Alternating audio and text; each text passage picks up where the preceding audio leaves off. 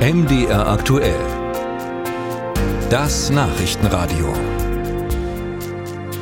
Im thüringischen Kreis Sonneberg ist vergangenen Sonntag erstmals in Deutschland ein AfD-Kandidat zum Landrat gewählt worden.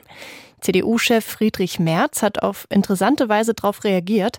Er hat eine noch stärkere Auseinandersetzung mit den Grünen angekündigt. Die Grünen seien für die CDU auf absehbare Zeit die Hauptgegner in der Bundesregierung.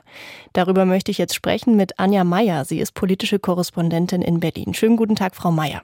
Ja, hallo, guten Tag, Frau Fiedler. Grüß Sie. Im ersten Moment ist ja diese Reaktion vielleicht nicht für jeden nachvollziehbar. Was bezweckt Friedrich Merz damit? Warum werden die Grünen zum Hauptgegner erklärt, wenn eigentlich die AfD geschwächt werden soll? Ja, also ich glaube, äh, es ist sozusagen die einfachere Lösung für ihn. Also er kann auf Leute zeigen, die in der Verantwortung sind und die auch klarer im Profil sind, äh, dass er als Parteivorsitzender und Fraktionsvorsitzender ist er ja auch noch äh, bekämpfen kann. Also es wirkt komplizierter, aber eigentlich ist es einfacher für ihn. Und die AfD ist sozusagen, sie ist nicht in der Machtposition und sie äh, ist auch nicht so recht zu fassen. Also wenn man jetzt irgendwie sozusagen mit, mit guten, klaren Argumenten oder so kommen will, da ist die AfD einfach äh, also in einem negativen Sinne besser aufgestellt als die Union. Aber inwieweit schwächt denn das jetzt die AfD, die Grünen zum Hauptgegner zu erklären? Äh, meiner Meinung nach tut es das nicht. Also mhm. meiner, also ich, man, das können andere anders sehen, aber ich würde mal sagen, Friedrich Merz äh, mogelt sich da jetzt gerade so ein bisschen um die Verantwortung äh, für diese, äh, für diese Wahlschlappe, auch für die CDU. Ich man muss ja mal sagen, der der Gegenkandidat von Herrn Sesselmann war von der CDU, ja. Mhm. Äh, darum mogelt er sich rum, äh, indem er einfach auf andere zeigt. Und äh, ich bin alles andere als sicher, dass das klappt. Ich glaube, äh, ja, er hat einfach keine guten Antworten und deshalb zeigt er einfach auf den naheliegenden Gegner, den sowieso schon alle im Visier haben. Jetzt muss man ja auch dazu sagen, dass die CDU in sechs Bundesländern mit den Grünen zusammen regiert. Ja. Wie kontraproduktiv sind ja, denn dann solche das Aussagen? Ist, das ist ähm, nicht so schlau, muss man sagen. Also das bringt natürlich die Ministerpräsidentinnen und Ministerpräsidenten und Minister und Ministerinnen in den Ländern, äh, wo die CDU mit den Grünen äh, koaliert, äh, in echte Bedrängnis. Also äh, es ist nicht gut, wenn man mit Leuten quasi ein Haus bewirtschaftet und äh, nach draußen geht zu den Nachbarn und überall rum erzählt, dass es mit denen gar nicht läuft. Ja, es, äh, das ist keine gute Idee. Es gibt jetzt auch schon Widerspruch. Also es hat sich, äh, äh, ich glaube, Daniel Günther aus mhm. Schleswig-Holstein gemeldet, aber vor allem jetzt ganz aktuell hat sich auch Andreas Jung gemeldet. Der ist immerhin auch stellvertretender Parteivorsitzender und äh, Baden-Württemberger. Ja, mhm. und der hat äh, zum Beispiel jetzt nochmal klargestellt, dass der ideologische Hauptgegner eigentlich die AfD ist.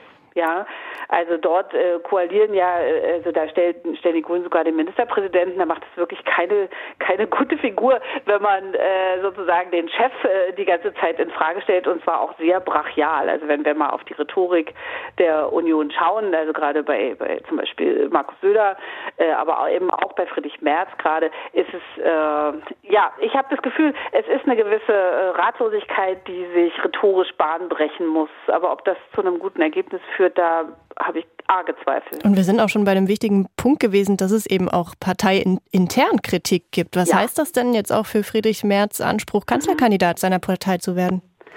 Ja, das bedeutet eigentlich nichts Gutes. Also es gibt ähm, interessant finde ich äh, dabei, dass es tatsächlich äh, man hört kaum dazu was aus dem Osten. Ja, äh, es spielt sich alles größtenteils in, in Nordrhein-Westfalen ab, wo alle irgendwie herkommen. Ja, also äh, der Ministerpräsident Henrik Wüst und natürlich äh, Merz selbst und dann ist ja da auch noch äh, Jens Spahn, der auch irgendwo da so im Hintergrund äh, immer noch äh, aufscheint. Mhm. Ähm, da äh, gibt es starke Kritik am äh, äh, Parteivorsitzenden, weil das ist natürlich überhaupt nicht in dieser Brachialität der Kurs der, der Volkspartei CDU.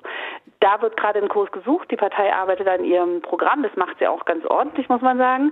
Ähm, aber es ist noch lange nicht abgeschlossen, die liberalen Kräfte, also zum Beispiel beim Thema Asylpolitik. Ja, also es sind ja nicht alle irgendwie CDU-Mitglieder finden, äh, dass alle sofort raus müssen. Wir haben auch ein Arbeitskräfteproblem in unserem Land. Mhm. Ähm, die äh, sehen das ganz anders als ihr Parteivorsitzender und da werden gerade interne äh, Kämpfe geführt und natürlich lugt da auch immer mal was wieder raus bei uns Korrespondentinnen und Korrespondenten ja. und äh, sorgt auch für Ärger. Na klar.